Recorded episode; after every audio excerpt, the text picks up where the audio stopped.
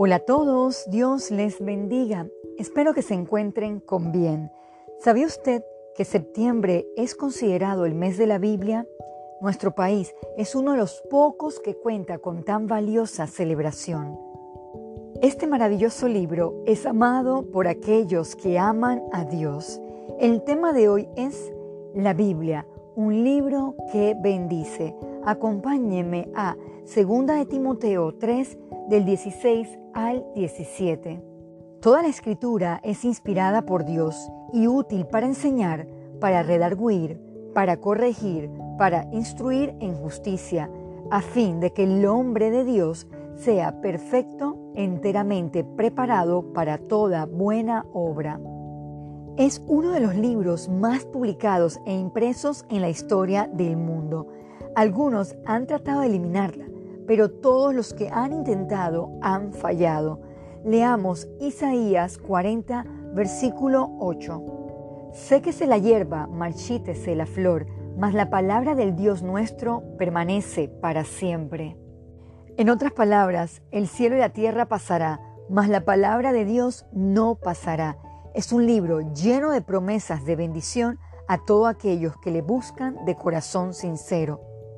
Nunca olvidemos que lo más importante en la vida de un cristiano es la búsqueda de la verdad. Acompáñeme a Jeremías 9, versículo 24. Mas alabes en esto el que se hubiere de alabar, en entenderme y conocerme, que yo soy Jehová, que hago misericordia, juicio y justicia en la tierra, porque estas cosas quiero, dice Jehová. Ahora bien, ¿por qué no la buscamos? ¿Por qué no la leemos o la ponemos por obra? La respuesta a esta pregunta sería porque nos dejamos influenciar por el mundo, nos enredamos en los negocios de la vida, cualquier cosa le roba la prioridad a la misma y no es real en nuestras vidas. Ahora, consejo a seguir. Vayamos a Josué 1.8. Nunca se apartará de tu boca este libro de la ley, sino que de día y de noche meditarás en él, para que guardes y hagas conforme a todo lo que en él está escrito, porque entonces harás prosperar tu camino y todo te saldrá bien.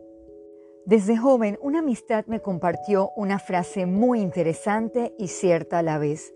La Biblia puede alejarme del pecado o el pecado puede alejarme de la Biblia. Al final, cada quien tomará las decisiones que darán resultados, ya sea para bien o simplemente para mal. Decidamos hoy. Amado Padre, le damos gracias por dejarnos la Biblia como un manual a seguir. Ponga en nuestro corazón el deseo de escudriñarla para experimentar un verdadero cambio de adentro hacia afuera. Pedimos perdón por menospreciar muchas veces sus consejos y ponga el deseo en nuestro corazón de buscarle sinceramente día tras día. Todo esto se lo pedimos en el nombre de Jesús. Amén.